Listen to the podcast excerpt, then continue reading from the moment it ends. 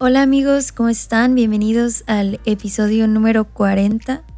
Muchas gracias si has escuchado todos los episodios hasta el día de hoy y espero que te estén sirviendo o que al menos te hayan ayudado en algo y que también nos hayas ayudado a llegar a más compartiéndolos. El episodio de hoy es un episodio muy especial, es un poco diferente a la mayoría de los demás episodios porque eh, Eugenio, que es nuestro invitado, ha tenido un recorrido y un caminar un poco más largo que el de la mayoría y también eh, creo que ha vivido cosas que no, al menos muchos de los que han estado en este podcast no han vivido. Entonces me emociona mucho que escuchen este episodio completo y lo que Dios quiere hacer a través de esta historia en su propia historia.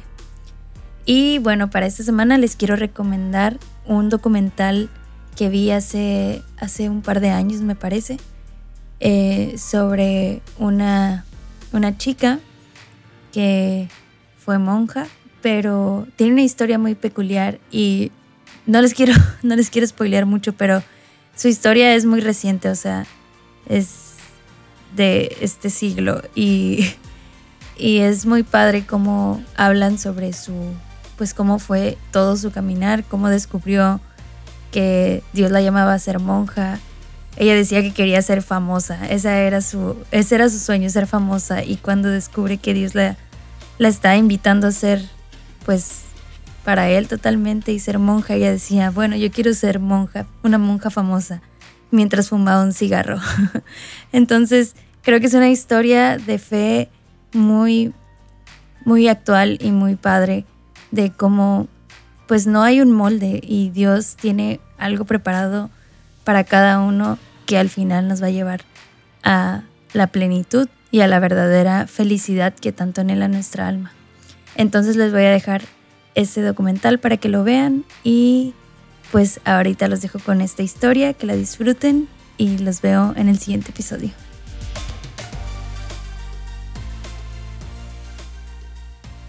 Hola amigos, ¿cómo están? Bienvenidos a un nuevo episodio. Hoy le damos la bienvenida a Eugenio desde Costa Rica. Hola Eugenio, ¿cómo estás? Hola Selene, un gusto saludarlos desde aquí, más abajo de las Américas. sí, de aquel paraíso. ¿Qué tal tu día? Muy bien, estamos de visita con la familia de mi esposa antes de nuestro viaje misionero a Brasil. Después les cuento un poquito más, eh, como haciendo una pausa antes de, otras cosas que nos quedan pendientes de camino, descansando un poco y orando bastante. Muy contentos de poder compartir esto con, con quienes nos escuchan. Wow, qué padre. Sí, ahorita nos vas a platicar un poquito más de esa, de esa aventura que se aproxima. Oye, Eugenio, pues antes que nada, eh, si pudieras nada más presentarte así brevemente, a qué te dedicas, qué edad tienes, no sé. Bueno, yo soy Eugenio Regidor Fernández, soy costarricense de nacimiento, estudié Bellas Artes, bueno, agronomía, Bellas Artes y finalmente saqué una maestría en comunicación, así es que soy comunicólogo. Eh, trabajo en el Colegio de Abogados de Costa Rica como periodista del colegio y tengo 56 años. wow. Em, sí, estoy casado con Silene Gómez, que es eh, mi, otra, mi media naranja, mi aventura, mi compañera, mi esposa, amada con la que vamos a hacer misión juntos. Toda la vida hemos hecho ya la misión de la familia. Tenemos tres hijos, eh, Estefanía de 30, Karina de 27 y Rafael de 26, eh, todos ya grandes, todos eh, creyentes también. Y soy miembro de una comunidad de alianza en Costa Rica que se llama Árbol de Vida. Ya casi voy a cumplir los 40 años de estar allí. wow. Ha sido una experiencia interesante porque allí, digamos, entré, después si quieren les cuento un poquito más, pero entré un poco como por casualidad, aunque yo no creo que haya casualidades con ninguna. Y ahora soy uno de los coordinadores de la comunidad, por gracia de Dios, porque solo por eso. wow, wow, un recorrido muy, muy interesante. Entonces, bueno, pues adentrémonos a cómo llegaste a eso. Platícanos, eh, pues sí, primero tú, ¿cómo conociste a a Jesús? ¿Quién te presentó a Dios a ti?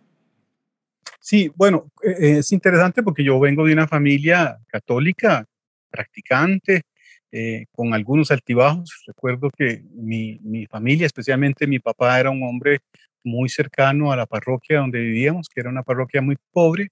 Yo soy de un barrio de clase media un poquito alta, entonces papá siempre era muy generoso. Me acuerdo que para la primera comunión él regaló los libritos de unos libritos que se usaban para la catequesis que se llamaba El Encuentro con Jesús y, juntos en familia los emplasticamos para que todos los niños de ahora en adelante tuvieran todos el manualito este, y no tuvieran que, buscar cómo comprarlo porque no tenían los recursos. Eh, entonces, bueno, yo participaba de la iglesia todos los domingos y, y, era muy sensible a escuchar lo que el sacerdote decía. Lo que pasa es que después, como a los 15 años, aquí en Centroamérica, estaba el tema de las revoluciones y hubo todo el tema de la revolución sandinista, que fue muy impactante en la región. En mi caso especial, yo tenía 15 años cuando la revolución sandinista triunfó en Nicaragua.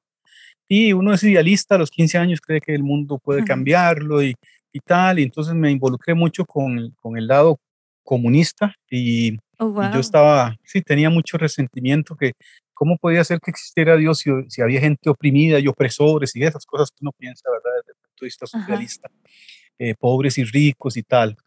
Y sin embargo, yo le doy gracias a Dios de que yo nunca fui ateo, nunca fui ateo. Eh, a los 15 años tuve... ¿sí? ¿Puede ser comunista y sin ser ateo? Sí, yo no creo que, que sean verdaderamente ateos la gran mayoría, te voy a ser honesto, porque como dice San Agustín, nuestro corazón está intranquilo hasta que descanse en ti. Lo que sí creo es que honestamente uno busca la verdad y quiere saber cómo, cómo hacer justicia y todo. Yo creo genuinamente en la intención. Lo que pasa es que es invertir la energía en algo equivocado. este, yo tuve la dicha de tener una excelente madrina. Mi madrina, que ya, ya murió, doña Elizabeth, me llamaba cada cierto tiempo al frente de mi casa, ella vivía al frente cruzando la calle y me abría una gran Biblia que tenía ilustrada y me leía y algunos pasajes. Eh, yo, yo no es que lo disfrutara realmente o, no, pero por respeto, porque era mi madrina y tal, y por cariño, yo me oía, no sé, una hora, media hora, no sé. Cuando tenía esos 15 años por ahí, sí, tal vez 15, sí, 15 años, un día tocó a mi puerta y me dice, Eugenio, vengo, vengo a, invitarlo a un curso de Biblia aquí en la parroquia, en, la de San Francisco. Yo iba a la de Santa Marta, estaban cerca. Y entonces yo, muchacho adolescente, siempre fui respetuoso. Le dije, madrina, muchas gracias, pero es que yo no tengo Biblia. Ah, bueno, dio media vuelta y se fue ese martes. Martes siguiente, Hola Eugenio, ¿cómo está? Le compré una Biblia. ¿Quiere acompañarme al curso de Biblia? Sí, ese es el problema, lo resolvemos. Entonces, este, bueno, yo sí, muy respetuoso como siempre, y dije, sí, no hay excusa, tengo una Biblia, ya me está invitando. aprendí a conocer la escritura allí, digamos, de, primera mano, aunque siempre la escuché en los domingos y, era sensible al comentario sacerdote y todo. Eh, pero bueno, eso sembró semillas en mí yo digo que, que Dios sabe cómo hace las cosas. La revolución pasó cuando yo tenía 15 años, yo me involucré con el movimiento, un partido que se trotskista aquí en Costa Rica. Eh, estuve un par de años más hasta que llegué a la universidad. Cuando llegué a la universidad, salí del colegio, yo estudié en un colegio francés y todo el tema era socialista porque había ganado las elecciones Mitterrand en Francia, ganó las revoluciones en América aquí, bueno, en Centroamérica y en Francia el socialismo, entonces todo estaba muy muy teñido de eso. Eh, y además escuché mucha ideología y todo en el colegio, mis profesores. wow. Perdón que interrumpa, pero es que ahorita estamos viviendo tiempos así y pensamos, bueno, yo caigo en creer que esto es nuevo, pero esto se viene viviendo desde, o sea, jóvenes han vivido esta parte de ideologías y de comunismo. Sí, y, ese, y que si los jóvenes que me escuchan quieren hacer el alto, yo les digo, pongan atención porque ideologías siempre hay, otra, ahora es de género y es otra cosa, usted tendrá variedad, pero la verdad eh, inmutable sigue teniendo la del Señor. Entonces, eh, uno busca porque de veras, yo no creo que sea deshonesto, la gente piensa que cree que eso es verdad y que, quiere hacer justicia y cambiar el mundo. Yo no juzgo el corazón de la gente, pero, pero después de años de estar eh, buscando y gastando mi energía en lo que no era, cuando llegué a la universidad, pues un poco insistí en eso. Entonces me junté con, yo cantaba música protesta en el colegio, teníamos un grupo de música buenísimo. y, pero era música de, de esa nota, ¿verdad? De, revolucionaria. Yo, de hecho, escribo a vez en cuando alguna canción y poemas y sigo siendo así militar, militante, ¿verdad? Y, peleador. Pero ahora para otro bando. Pero tengo otro capitán ahora, otro capitán. Ese sí es el que es y ese ya ganó. Entonces, ah. cuando, cuando, cuando entré a la universidad, perdí mi grupo de, de relación, porque el colegio era un colegio internacional, muchos de mis compañeros se fueron a, a sus países, eh, perdimos el vínculo, uno comienza como de nuevo, fue como que te quitaran la tabla del piso y quedaras al aire. Pero igual encontré en la universidad todavía más fácilmente grupos eh, ideológicos y tal. Había un grupo de gente, no eran trotskistas, eran marxistas, que para mí eran todavía muy, muy sofis, como decimos aquí, como muy, muy, muy high. Pero bueno, era lo que había. Fifis como muy burgueses todavía para mí. Ah, ya, ya, ok. Yo era todavía más revolucionario. Eh, ok, ok. Pero bueno, cantaban música protesta, me uní a ellos brevemente. Entré a la universidad en 1982, eh, hice política, entonces era el presidente de la clase y ¿verdad? estaba en eso. Eh, ponía pancartas, iba a las marchas, en eso estaba. Ah. pero, pero me llamó la atención una muchacha en la universidad eso es un recurso que Dios utiliza mucho a veces con los hombres. sí.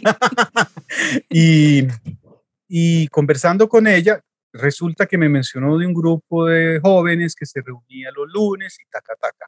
Yo había ido, curiosamente, en 1979, durante la Revolución Sandinista, a ese grupo de visita con una compañera de colegio. Y me pareció que estaban todos locos porque aplaudían y cantaban y, y tal. Y yo, igual muy respetuoso, no dije nada, pero me pareció que eso no era para mí. Cuando llegué a, hablar con esa muchacha, después de, tratar de acercarme y todo, me mencionó el grupo y yo le dije, ah, pues, por supuesto, grupo, Dios, sí, sí, yo conozco, yo he estado, en, yo he participado. Participé en 1979 en ese grupo. Yo he estado ahí, ¿verdad? Eso fue un sábado después de un examen de química general. Yo estudiaba. Wow, ¿te acuerdas de todo eso? Sí, me acuerdo perfectamente. Estudiaba agronomía y era, no hubiera sido un buen agrónomo, gracias a Dios que salí de ahí. Pero ella estaba en el mismo laboratorio de química.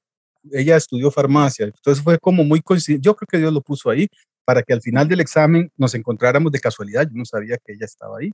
Eh, y hablamos de eso, de Dios. Y entonces yo dije, llegué a mi casa, ella vivía, tomábamos el mismo autobús pero ella vivía más lejos. Yo me bajaba primero en una para varias anteriores. Y me dejó pensando, yo, eh, resulta que dos cosas pasaron. Eh, durante esa semana eran las elecciones de, generales, estudios generales, y yo estaba convenciendo a la gente como buen este, partidista, compañero, venga, vote usted, compañero, ya votó, ejerce su derecho y no sé qué. Y había un, un muchacho que yo estoy seguro que era evangélico porque es más su cultura, okay. Eh, que me, me, dio la mano y me dijo, que Dios lo bendiga.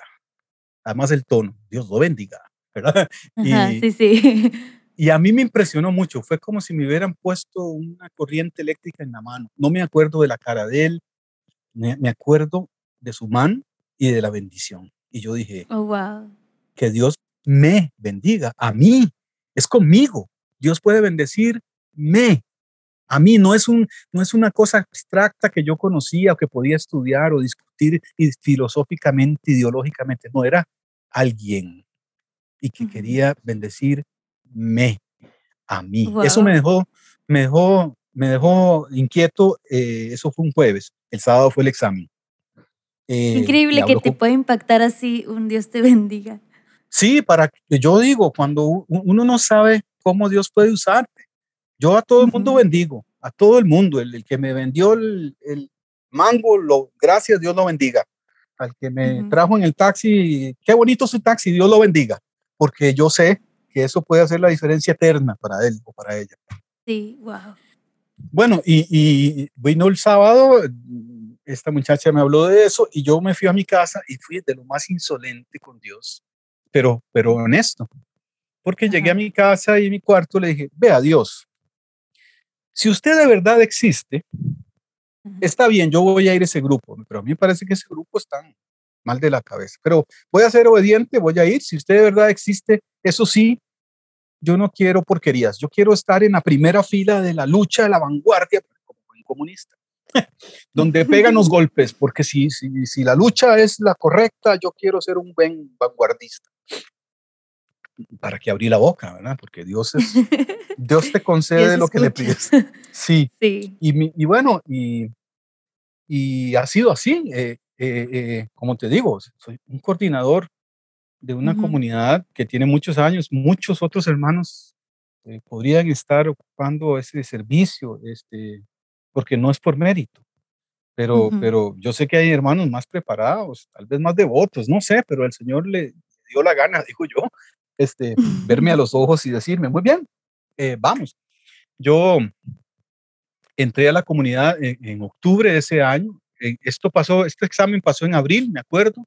En finales de abril estaba haciendo el seminario de vida en el espíritu, que es un curso, en mi caso eran como de siete semanas. Íbamos oh, todos los fines de semana al grupo y tal. Este, y fue... Oye, y, y, recuerdas ahí, por ejemplo, digo, tú ya traías una, un estudio en tu infancia de, de, la catequesis y de, me imagino, el querigma, ¿no? Pero ya después de haber pasado por estas ideologías y, y creer en estas cosas eh, y cuestionar también, me imagino, la existencia de Dios en busca de la verdad. Al empezar a asistir a este grupo, que, ¿cómo, ¿cómo fue? Antes, te digo, un poco antes, porque cuando mi madrina me regaló la Biblia, me acuerdo leer el Salmo 132, que en esa versión, que no recuerdo cuál era, porque después se la regalé a un muchacho que al final se hizo pastor evangélico, se convirtió y se hizo evangélico. bueno, él, él, no era nada, pero se hizo pastor evangélico este, porque yo oré con él y le regalé mi Biblia. Eh, esa Biblia decía, qué grandes son, oh Dios, tus pensamientos, qué enorme es su medida. Si yo me alejo hasta lo más alto, ahí estás tú. Si bajo lo profundo, aquí estás, ¿verdad? Este, Yo no puedo entenderlo. Y yo dije, eh, claro, qué estúpido yo.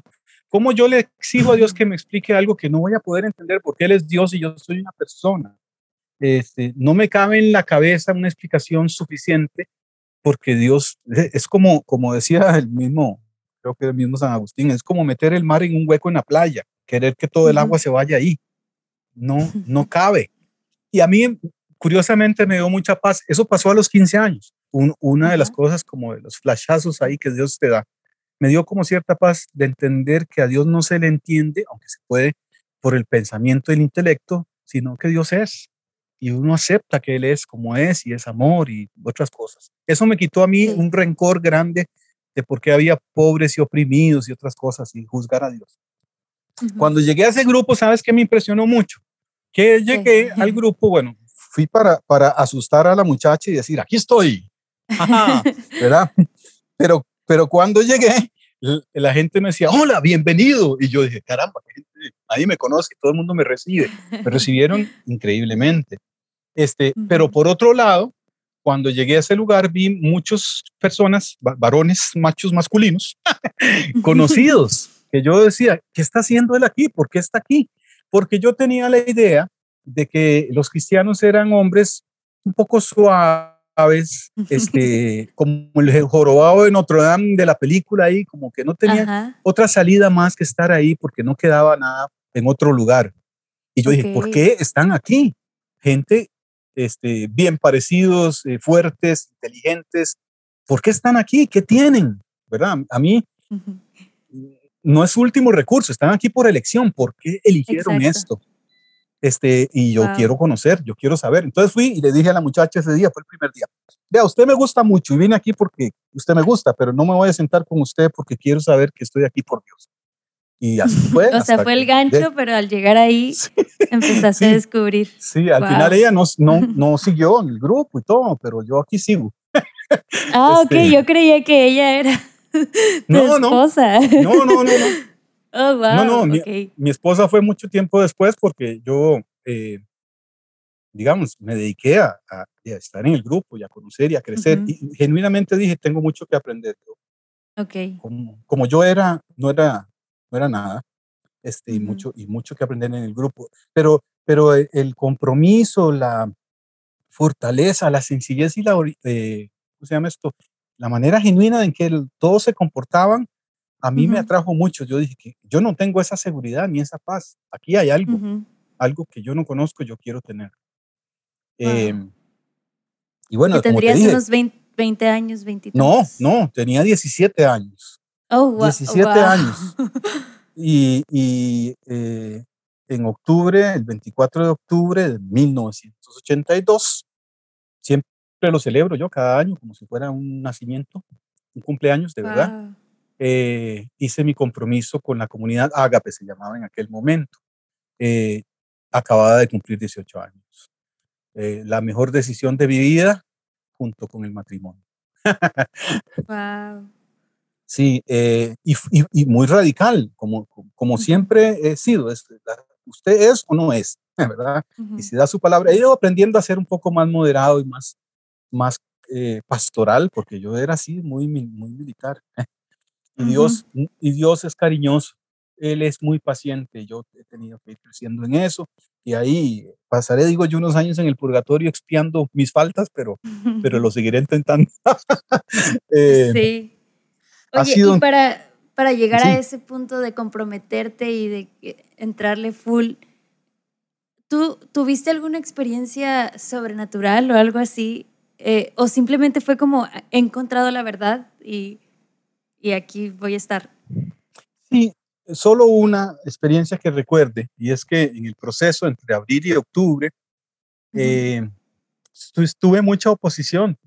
Yo soy de una familia de seis hermanos y algunos, y además, sí, yo, en verdad, yo era un tipo muy, muy raro, eh, muy, muy inmaduro. Sí, realmente. Era, un, era un muchacho muy joven. Estaba todavía formando mi carácter. Eh, y entonces uno de mis hermanos, recuerdo que se burlaba, me decía, ay, el cristianito, es un nuevo, tu nuevo hobby, porque claro, él me conocía en las otras cosas en las que he estado. Eh, pero yo lo tenía sumamente claro. Yo le dije, yo no estoy jugando al cristiano, estoy buscando a Cristo. Que usted no lo intente como debe ser, no es mi, no es mi culpa. y, entonces, bueno, se, se, morían de risa, pero, pero en verdad así me, he visto yo. Eh, Esa es una, mucha oposición. Y recuerdo una vez estar durmiendo y soñar, estar, eh, despertarme y sentir en la cama una presencia muy fea que me decía, ¿estás asustado? Y yo decía, eh, Daisy, la verdad es que sí, no quería volver a ver, ¿dónde está Dios? Yo aquí estoy, Dios, ¿dónde está? Y yo recordé que en la misa, en algún momento, aquel pasaje que Jesús decía, escrito está, no tentarás al Señor, escrito está, ¿verdad? Y Jesús usó la palabra de Dios para, para expulsar y yo empecé a, reprender. Ahora entiendo que eso es eso, ¿verdad? Decirle, váyase, váyase, Dios es amor, Dios murió por mí, usted, usted no tiene nada que hacer conmigo, este, el Señor lo venció en la cruz, la cruz de Cristo salvó mi vida, ¿eh? pero pasé, no sé, una hora sudando mucho, mojé la cama del susto de, sudor de, de, esa experiencia, pero después tuve una gran alegría porque dije, algo muy bueno viene. Ante tanta oposición, es que algo muy bueno viene. Y así ha sido mi, mi vida eh, una y otra vez. Cuando yo siento mucha oposición, pienso, hey, qué bueno, quién sabe qué viene, pero va a ser buenísimo. Se viene algo bueno. wow. Se viene algo muy bueno. Muy bien. Entonces te comprometes y cómo, o sea, cómo cambia tu vida con este compromiso. A lo mejor hay personas que nos escuchan que cuando decimos compromiso no saben a qué se refieren. Eh, pero a diferencia de, en el grupo Eugenio antes. Sí, sí, digamos, yo en el grupo nuestro hay como una manera de vivir ciertas, ciertas actitudes y cosas. Algo muy notorio fue en mí que, que yo vestía muy raro. ¿Por qué? Porque desde los 15 años yo tenía una necesidad grandísima de ser querido, de que la gente dijera, mira qué tipo más raro, eh, qué interesante, o cómo se viste, o cómo habla, o, ¿verdad? Llamar la atención. Necesitaba ser querido. Y entonces hacía un esfuerzo muy grande por vestirme con ropa de marca nada más y con no sé cuánto, pero entonces usaba una ropa de marca y unos jeans despedazados y unos chancletas y un, pues, sombrero con una pluma, ¿no? Cosas raras, ¿no? Oh, eh, y pipa, fumaba pipa. Entonces la gente, y siempre usaba, y todavía uso tirantes que me gusta de la gente de risa, pero ahora los uso más libre. Antes no, necesitaba que la gente dijera, ¿te acuerdas de fulano de tal? ¿Quién es? El de la corbata y el sombrero y los tirantes. Cuando llegué al grupo vi gente que no le importaba eso. No, no le importaba. Entonces, este, eh, esa semana cogí toda mi ropa, toda, la corbata, el sombrero, los tirantes, todo, y lo regalé. Y en, en la comunidad, en el grupo nuestro, había un, un, un ropero, tenían ropa usada para, porque no sé, por, para, para la gente que quisiera, y al que dejaba una camisa la ponía ahí y otro que la quería se la llevaba. Entonces fui y busqué oh, ropa, de, ropa de joven. Dije, quiero ropa de joven, de, de, un joven normal, de mi edad. Este, y, y, la gente en mi propio barrio decía, ¿qué te pasó? ¿Por qué? Porque, porque yo, no es el mismo. Y sí, no soy el mismo. Cristo vino a mi vida. Ah, caramba, pandereta te hiciste, no sé qué decía la gente, ¿verdad? Y sí, sí, yo, yo, yo, acepté a Cristo, sí, mi vida es otra. Ya nos, ¿Y qué hiciste con la revolución? Y ha crecido mi corazón por la humanidad. Yo quiero que la gente se salve. Y la salvación está en Cristo. Está, se volvió loco, pero bueno, este, este sí fue muy, muy, muy notorio. Eh, y yo, de verdad, no, no es que renuncié a mi deseo de, la sociedad sea mejor, ni de que las estructuras mejoren. Todo eso sigo pensando que uno puede hacer algo. Y yo, ah, desde mis posiciones de trabajo y otras cosas a lo largo de los años, he podido eh, aportar. Pero sí, yo no soy el mismo, no soy el mismo, eh, era notorio hasta físicamente. Curioso.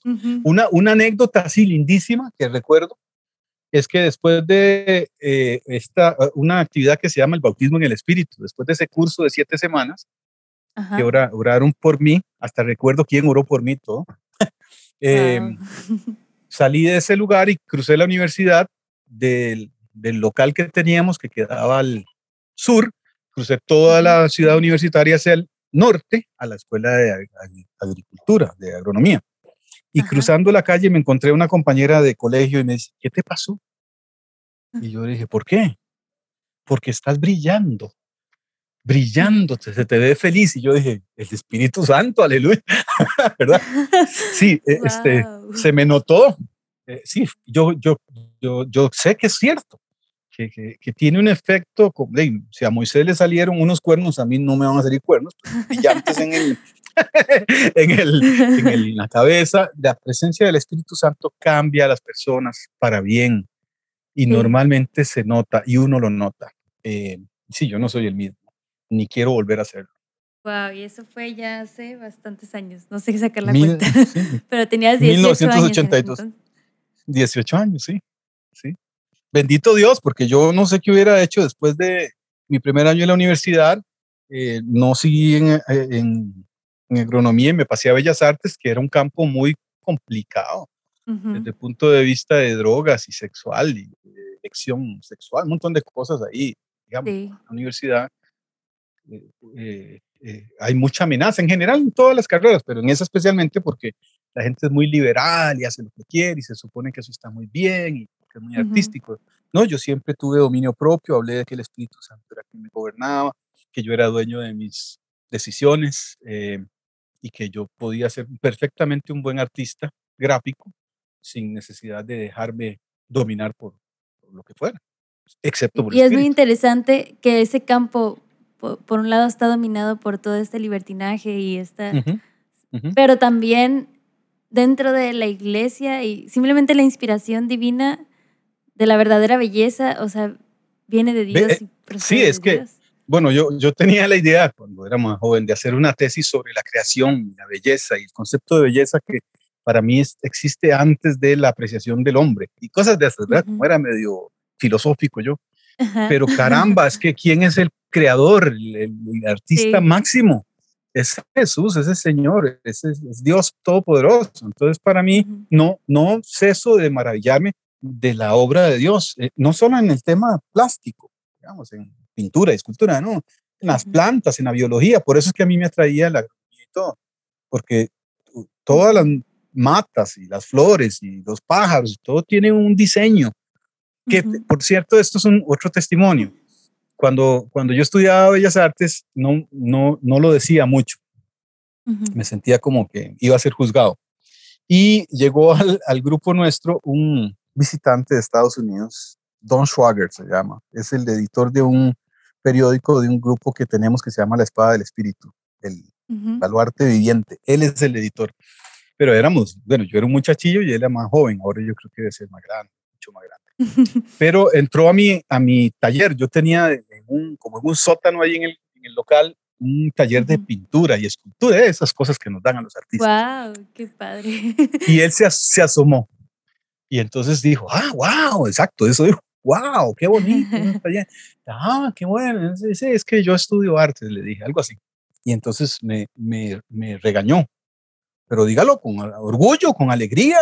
Este, estudiar artes y ser artista es una gran cosa porque es imitar a Cristo, es, es también tener el don de ordenar las cosas de manera armónica y bella a las personas, a los tiempos, los colores, las formas, los materiales, eh, los eventos. Y a mí me impresionó, él era el servidor de los servidores de la espada del espíritu en ese momento, era como el papá de los tomates, decimos aquí, el, el máximo servidor. Y era artista gráfico. Y yo quiero saber, ¿verdad? Este, y desde entonces yo he hecho muchos trabajos en diferentes temas, no, digamos, no soy tan artista, la artista es mi esposa, este, porque ella cose y toma fotografías y todo. Eh, pero, pero yo cuando enfrento cualquier cosa como dirigir reuniones o organizar un retiro, para mí eso es diseño.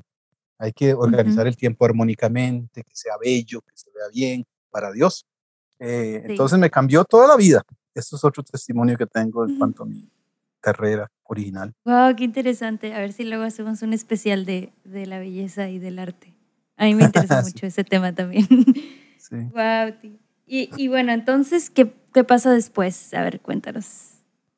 Bueno, yo después sigo en el grupo y tal. En, en algún momento sentí un, gran deseo de servir al Señor de manera única eh, y exploré lo, lo, que llamamos la soltería consagrada. Sentí muy fuertemente el deseo de eso este, y ah, se estaba abriendo aquí en Costa Rica, se acaba de abrir una casa de un grupo que se llama Los Siervos de la Palabra. Eh, y entonces, eh, no sé, como que le llegó la noticia al que dirigía la casa, ¿qué, qué? A mí me dicen negro, negro, ¿qué, qué es esta insistencia? ¿Usted quiere estar aquí? y entonces yo le dije, eh, sí, quiero. Siento en mi corazón un deseo grande de estar ahí. Y exploré la vida consagrada como por tres años, con, oh, varios eh, amigos y hermanos. Algunos, de, por cierto, de, México está David Mijares, vivimos juntos. Nos costó llevarnos juntos, pero lo quiero montones. Este, porque yo tengo un carácter y él tiene otro y los dos tenemos uno cada uno. Sí. pero somos grandes amigos. Estaba, bueno, gente de Estados Unidos, había Luis Manuel Bravo, también entramos juntos, mm, Bravo y yo. Luis Manuel decidió hacer eh, votos de soltería consagrada y yo, después del proceso, eh, tengo claro que mi vocación es el matrimonio. Ya, ya tenemos 30 y resto de años de casados, mi esposa y yo. Wow. Mi esposa y yo, ella estaba en, explorando la soltería consagrada también al mismo tiempo que yo. Y cuando salí de la hermandad, hice el proceso y salí de la hermandad y, y, empecé a pensar con quién me casaré, como decía Luis Palau, con quién me casaré. este, ella, ella salió de su proceso también y esa es, esa es, habíamos dirigido retiros, nos habíamos enojado uno con el otro, habíamos eh, disfrutado cosas juntos, habíamos pasado el mismo proceso, teníamos los mismos ideales de sencillez, de, de obediencia, muchas cosas en común, y es, además es guapísima, ah. y entonces, bueno, se juntó el hambre con las ganas de comer y nos casamos este, de seis meses después. Oh, wow. Bueno, pero es que ya tenían todo un tiempo. Mucho tiempo de conocernos. Sí, mucho. Y sí hicimos un proceso muy serio en el noviazgo, de, de, preguntar las cosas que había que preguntar, de, de, solucionar lo que había que solucionar. Realmente, realmente fue muy en orden. Muy difícil porque todo el mundo nos veía. Nos veía mucho. Ay, los solteros consagrados que decidieron casarse. Era rarísimo aquello. Pero es vocación que el Señor también llama eso. Pero es obediencia. Yo, yo digo, eh, o sea, eh, ninguno de los llamados es menor que el otro. Exacto. Y Dios, eh, la, la, la, belleza está en hacer lo que Dios quiere. Eso, es, eso es el máximo, el máximo éxito. Hacer lo que Dios quiere. Entonces, bueno, lo hicimos y estamos muy contentos. Oye, Eugenio, y aprovechando tu experiencia y aprovechando, pues sí, todo lo que ustedes vivieron, un consejo que le darías a alguien que está por casarse o está en búsqueda que a ti te haya servido en esa etapa? Yo creo que orar mucho. Eh, eh, uno puede estar muy enamorado y eso es muy importante, muy importante.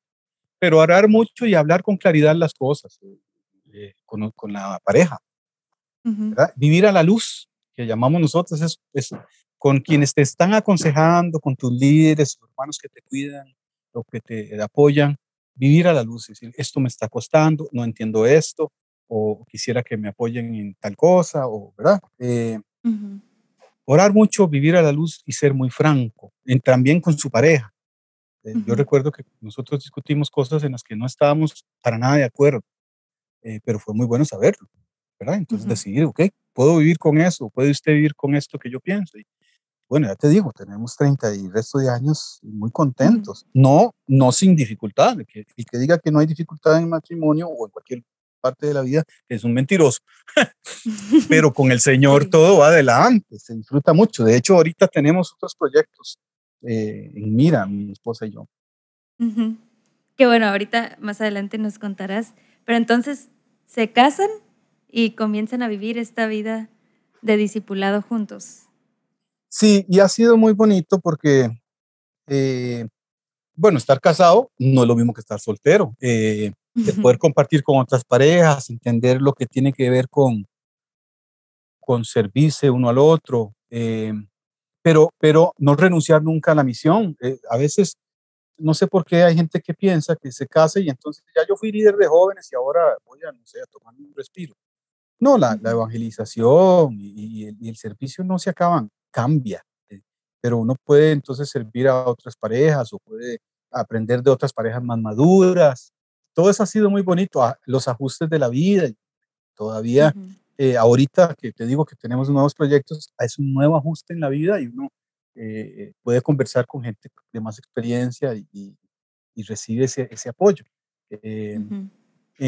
ya casados, además, el, todo el proyecto de tener hijos, es una maravilla, una bendición que Dios le da a algunos, no a todos, es su, es su soberana decisión, pero nosotros que tenemos tres, cada uno tan diferente, cada uno tan maravilloso regalo de Dios, mm. este, los disfrutamos mucho y bueno, llevarlos a Cristo, eh, compartir nuestra experiencia, poner en, en, el corazón de cada uno de ellos el anhelo de servir al Señor, es todo un reto, no es algo fácil. Claro.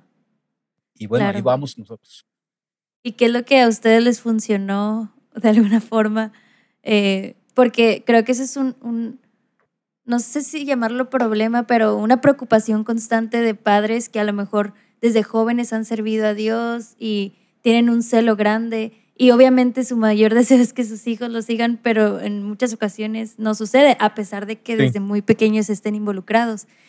¿Cómo, ¿Cómo lo vivieron ustedes? Mira, eh, la decisión por Cristo es personal. Como dicen, Dios no tiene nietos. Eh, y yo soy un poco duro así, aún con mis hijos. Cuando mis hijos, mi primera hija iba a, entrar a la comunidad, la mayor, entonces ella sentía una gran presión porque hija de coordinador. Y yo dije, no, no, no, olvídese de eso. Olvídese, usted no es hija mía, es hija de Cristo, del Señor. Si usted va a hacer un compromiso, a mí no me debe nada. Es una decisión entre Dios y usted. Téngalo claro a mí no me tiene que demostrar nada. Y, y, si la gente le dice, es que usted, dígale que dije yo, ¿verdad? Este, no, no funciona así. Y así ha sido. Ellos han tenido la libertad de optar por su propia decisión. Nos ha funcionado el hecho de entender, de, de, delegarles la responsabilidad a ellos. Usted decide, yo le, yo le modelo. Y, y, y, también soy muy honesto. Ellos saben mis defectos. Mi esposa hemos cometido errores y los cometeremos adelante más. Poder pedir perdón con ellos y decir, me equivoqué. Mi, mi, deseo es este. este. ¿Por qué hacemos esto en la casa? ¿Por qué rezamos a tal hora? ¿Por qué comemos y celebramos esta fecha? Todo eso lo hablamos mucho en, el, en, el, en, la casa. Y eso ha funcionado. Ellos saben muy bien por qué hacemos lo que hacemos y han decidido si quieren hacerlo o no. Y gracias a Dios dicen que sí. ¿verdad?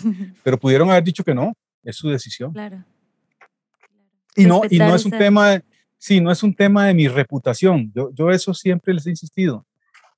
Este, porque a veces los papás nos sentimos así, qué torta, fracasé. Este, y, y, y, cuál es tu preocupación? ¿Tu hijo o que, lo que diga la gente? Yo digo, no, mi hijo es el que, el que debe salvarse. Este, y yo he visto en eso, he tenido paz, porque este, oro mucho por ellos también. Sí. Oye, Eugenio, y durante todo este tiempo que tú has seguido a Cristo y que lo has puesto como tu Señor, ¿has tenido momentos de, de duda de Él o de, ah, no arrepentirte tal vez, pero estar al borde de querer cambiar de dirección o algo así? Mi papá decía, ¿todo bien o querés que te cuente? este, sí, sí, sí, he tenido, claro, eh, eh, momentos de mucho cansancio o decir, ¿valdrá la pena tanta radicalidad? Este, o, o, por qué insistimos tanto en esto? ¿No será mejor bajar un poco la, la, exigencia? Pero cuando uno sabe por qué, eh, eh, e, ese es el referente. Sí, de hecho, verás qué interesante, cuando cumplí como 40 años, yo le dije a Dios, Dios, vea, ya, ya yo estoy muy cansado, ya yo he sido consultor y viajado y dirigido y, ¿verdad? ¿Qué tal si me das un trabajito así como de empleado C, ya no el A? Este, y, de bueno, de repente me invitaron a ser el, coordinador en la comunidad. Y dije, no, Dios, no entendiste. Y, y él dijo, eh, ¿se acuerda? En la primera fila, en la vanguardia, fue usted el que lo dijo. Sí. entonces, este, más bien hay más cosas. Este, eh, sí, sí, sí se cansa uno, sí, sí necesita respiros. A veces se pregunta si lo que hacemos en, nuestra vida y nuestros patrones de vida es, es, necesario en esa intensidad. Es normal, yo creo. Este, pero cuando sabemos que lo hacemos, para quién lo hacemos y también sabemos el impacto que va a tener en las generaciones ahora y en futuro, eh, eh, uno, uno encuentra su lugar. Todo calza. sí. Bueno, pues no sé si ahora quieres platicarnos un poco más sobre pues lo que es ahorita tu vida ya ya ya tus hijos grandes, el Señor bueno, poniendo nuevas propuestas. es parte exactamente, Dios insiste, insiste en no dejarme tranquilo. no, no, este ha sido buenísimo. Esto es una maravilla. Eh, hace como un año, un poco más, dentro de la región iberoamericana, del grupo al que pertenecemos, se llama la Espada del Espíritu, enviaron como una invitación a quien quisiera ir a trabajar con un grupo de jóvenes eh, profesionales en Brasil para establecer allí un grupo como el nuestro, una comunidad de alianza. Eh, y mi esposa me dice, ¿viste que están? Y yo dije, sí, vamos, y vamos. Cosas que han pasado. Eh, estamos grandes, digamos, no estamos muy viejitos, pero tampoco estamos muy jóvenes, pero no tenemos Ninguno de los dos tenemos papás. La mamá de mi, mi, suegra murió hace un año y resto y la atendimos bien y todo, pero digamos, no tenemos, yo no tengo papás, murieron más jóvenes y, y, mis suegros también. No tenemos todavía nietos, aunque queremos. Eh, nuestros hijos son independientes, tienen su trabajo, se pagan sus cosas. Eh, y dijimos, nada nos ata. La casa está pagada, los impuestos se, se, ordenan. Y dijimos que sí, y aquí, bueno, nos, nos, dijeron también a nosotros que sí. La idea es ir a Brasil a trabajar con este grupo en una ciudad que se llama San José de los Campos, San José de los Campos. Entonces nos dedicamos a aprender portugués y a llevar unas clases eh, a poner en orden un montón de cosas, no creas si tiene su requerimiento, entonces hacer un testamento, porque uno nunca sabe, de, dejar poderes legales a mis hijos por si tienen que firmar algo en nombre nuestro. Eh, pero es una invitación nuevamente a servir a Dios, porque Dios no tiene tiempo, no le importa la edad que, que uno tenga, siempre hay algo que uno puede hacer para Él, siempre hay algo. Y esto nos tiene muy emocionados. Este, es un tiempo en que vamos a vivir mi esposa y yo solos en una ciudad nueva. Hay que orar mucho por nosotros, se los encargo. Eh, eh, con un idioma diferente, con una comida diferente, con un clima todo diferente. Este, wow. Pero, pero, pero, bueno, y como de nuevo digo, hubo una gran oposición. Eh, mi hija tuvo un cáncer, se le declaró un cáncer hace como un año, siete meses tiene de operada, más o menos fue terrible. Ustedes ya habían dicho que sí, se iban. Ya habíamos dicho que sí, entonces los organizadores nos preguntaban, siempre sí. Y nosotros dijimos, ya, ya, dimos nuestra palabra, sí, siempre sí, pero lo, de, nos puso a pensar si deberíamos más bien cancelar esto y dedicarnos a cuidar a la hija. nuestra hija es una, un cúmulo de milagros y entonces esta hora hace, sale a correr y ejercicios y cuánta cosa, es impresionante. Eh, pero pudo haberse muerto, esa es la pura realidad. Así de serio fue. Este, Dios eh, intervino y ella está, está muy, muy bien. Eh, y incluso nos dijo, váyanse, yo tengo un pueblo aquí que me cuida, váyanse. porque, porque el grupo nuestro es así, sí, este, es así. Yo puedo después contar un montón de cosas que hicieron los hermanos y las hermanas para cuidarnos y ayudarnos a cuidar a nuestra hija. Eh, Cuéntanos un poquito, algunas cosas así que tú digas esto, nunca lo vamos a olvidar. Sí, sí, cosas, cosas que parecen como, como pequeñas, pero por ejemplo se organizaron para traernos alimentos a, a la casa preparados. Entonces decían, bueno, este, no sé, una hermana venía con, con pollo eh, desmenuzado ya, cocinado, para que usted pudiera nada más juntar eso con, con papas o lo que fuera. Otra traía tal cosa, uno nos trajo congelados, eh, no sé, salsas para hacer espagueti, no sé, una, y se organizaban por semana y tal. Eh, nos pasaban a recoger la ropa y se la llevaban para lavarla. No, es que no, mil cosas. Eh, una cosa extraordinaria es que en, el grupo nuestro hay varios enfermeros. Y ¿Quién tiene cuatro enfermeros visitándote en tu casa? A mi hija. el mismo día, uno vino en la madrugada porque ella tuvo una crisis espantosa de dolor y entonces vino y le aplicó una vía, de, bueno, pues eso que hacen los médicos, doctores, enfermeros. Otra vino a revisar no sé qué, bueno, cuatro enfermeros en mi casa gratuitamente vinieron a ver a mi hija una noche, bueno, en el transcurso de un día. Es una, esas son cosas extraordinarias de la vida de pueblo que tenemos. Pero así muchas cosas más, muchas cosas más. Eh, a, veces eh, decirte, vamos a, a, salir para que tomes un aire y, y respires, eh, porque, porque, se hace pesado.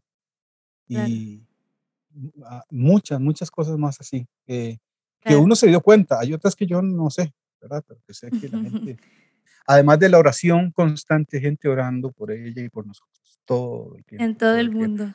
Ya, en todo el mundo, sí, y llamándonos y, bueno, impresionante, sí.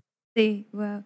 Sí, a mí, o sea, me encanta escuchar cómo en, en esos detalles, pero que ya en el momento de la crisis te muestran lo que es la vida comunitaria y la insistencia también, yo creo, de Dios de que vivamos así, de que vivamos en comunidad y no querer vivir esto solos.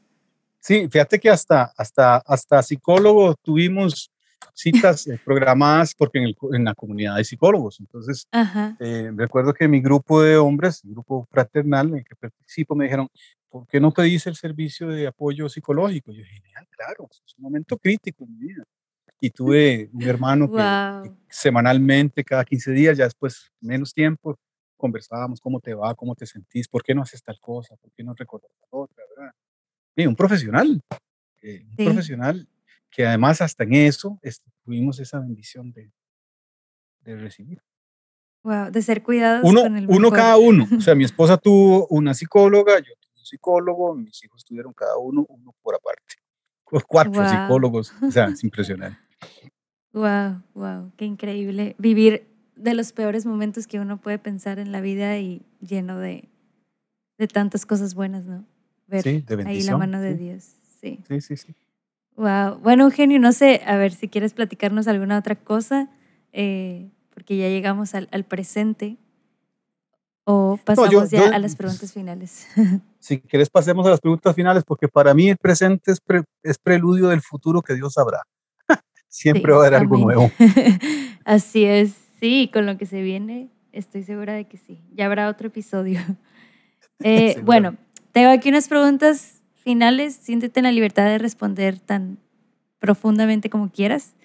Eh, bueno, ahí va. ¿Qué es ser santo para ti? Es el éxito de la vida, es el propósito para el que fuiste creado. Amén. ¿Con qué personaje de la Biblia te identificas y por qué? De San Pedro, por cabezón, pero de buen corazón. Amén. Eh, Algo que crees que la mayoría de los cristianos no entendemos bien sobre la fe. El, el amor presente siempre de Dios. No tenemos que ganárnoslo ni tenemos que este, justificarlo. Él sabe quiénes somos. Sí, sabe quiénes somos. Ok. Y si Jesús te preguntara quién dices que soy yo, ¿qué le dirías? mi Salvador, mi amado, mi anhelo, al que quiero ir a ver cara a cara. Amén. Y bueno, ahora te voy a decir unas palabras y me dices lo primero que se te venga a la mente al escucharlas, ¿ok? Ahí va. Dios. Todo. Sufrimiento. Un regalo. Cielo.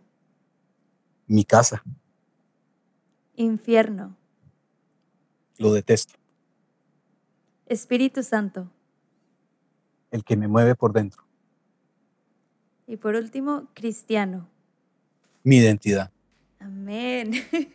Muy bien, pues con esto cerramos. A menos que haya alguna última cosa que tú quisieras compartir, algo que no te haya preguntado. No, no, muchísimas gracias por la oportunidad de, reflejar un poquito la luz de Dios para otros, porque la luz es del no Amén. Muchísimas gracias, Eugenio. Gracias por compartirnos lo que Dios ha ido haciendo en tu vida.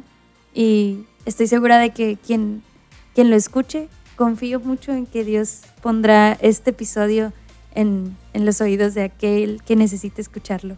Amén. Y que sea de bendición. Así sea.